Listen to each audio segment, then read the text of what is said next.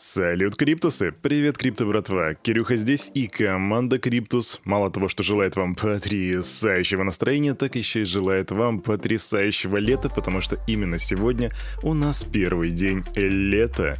А что это значит? Это значит, что скоро сюда, в Сочи, наедет огромное количество гостей, и здесь будет не протолкнуться, будет очень жарко. Бр, не люблю жару. Я просто, наверное, один из тех чувачков, которые больше любят умеренный климат. А что я делаю в Сочи, не особо понятно но я знаю, что делаете вы тут. Вы слушаете Daily Digest и ждете unboxing рынка и обзор новостей, поэтому не смею задерживать. Раз, два, три, погнали! Итак, у нас распаковка time. М-м. Ребят, я только что вижу сейчас прямо на Crypto Bubbles некий токен, который называется просто Т. Я не знаю, что это, дайте мне глянуть. Нечто с названием Threshold занимает 215 место на Crypto Bubbles, подросла на 46,9%. Рыночная капитализация 580 миллионов баксов, уже 560. Ага, понятно. Причем они торганули 345 э, миллионов объема за 24 часа, ну, ничем хорошим это не пахнет. Но все же, думаю, тут стоит сделать собственный research. Так, что у нас еще?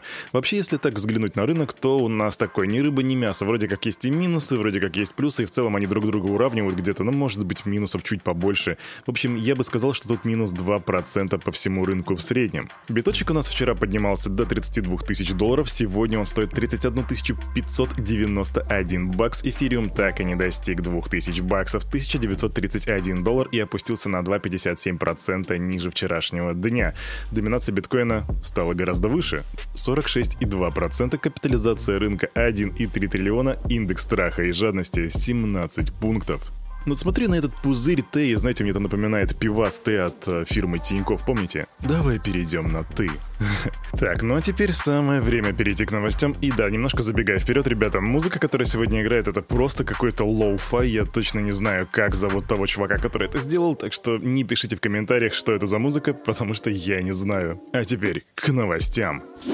В этот раз я предлагаю начать не с политики, а с аналитики, что в принципе иногда по вкусу примерно одно и то же. Аналитика от Glassnode. Коллапс Terra подтолкнул часть долгосрочных биткоин-инвесторов к фиксации убытков. Однако многие холдеры воспользовались падением цены ниже биткоина, цены биткоина ниже 30 тысяч долларов для наращивания позиций. Эксперты зафиксировали признаки капитуляции холдеров впервые с лета 2020 года. На медвежьих рынках 15-20 года и коррекции 2018 года это событие знаменовало собой предстоящий перелом негативной динамики. Иными словами, когда последние рубежи уже сдались, время что-то менять. И, возможно, этим летом мы действительно увидим перелом медвежьего тренда. И об этом, кстати, говорил, говорили вчера мы во вчерашнем выпуске. И вы должны помнить вчерашний выпуск как минимум по двум причинам. Во-первых, потому что у нас тут был аналитик Бен, вы все его знаете. А второе, потому что Кирюха сказал ихней и просто его закидали учебниками с грамматикой. Спасибо вам, крипто братва, теперь я знаю больше. Ну а теперь время вернуться в Россиюшку, как будто мы отсюда уезжали.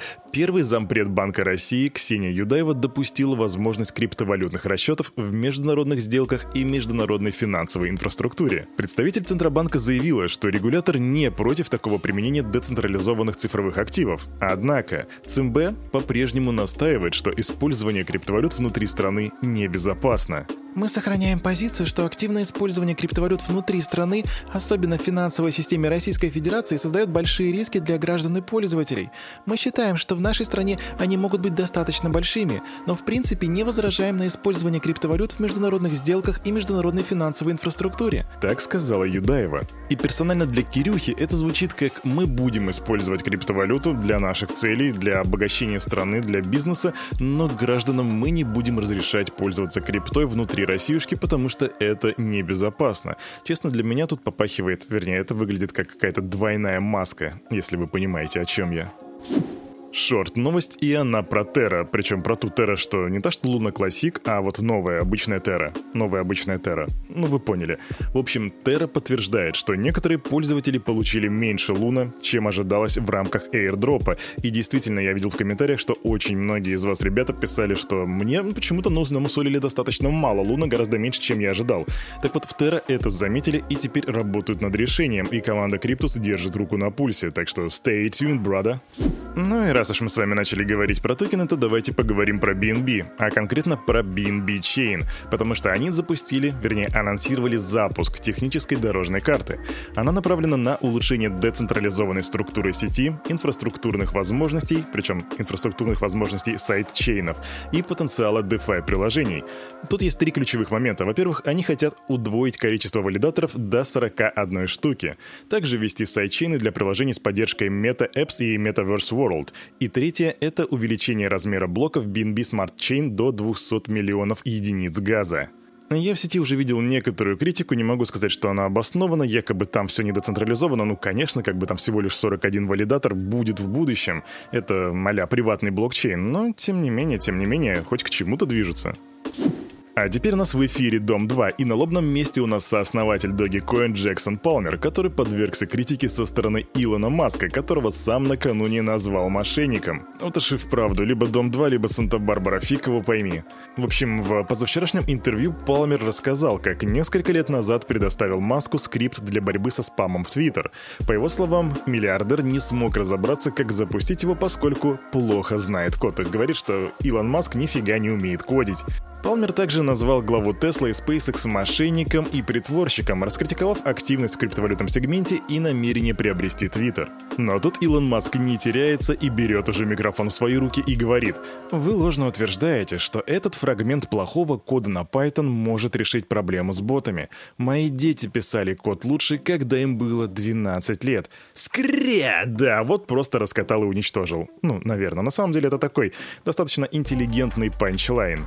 И если среди нас есть кодеры, то вам будет интересно узнать, что Илон Маск выразил егоное мнение по поводу его мнение по поводу того, какой язык программирования лучше. Он ответил, что Python больше подходит для ИИ и большинства вещей в скобочках, JavaScript для веб-разработки, а C и плюсы для высокопроизводительных приложений.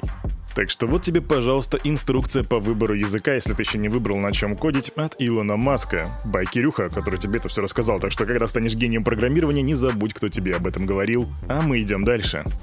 Квик новость по поводу слияния эфириума, и там генеральная репетиция слияния блокчейнов на алгоритмах Proof of Work и Proof of Stake тестовой сети эфириум под названием Робстон продлится со 2 июня, то бишь с завтрашнего дня, по 8 июня.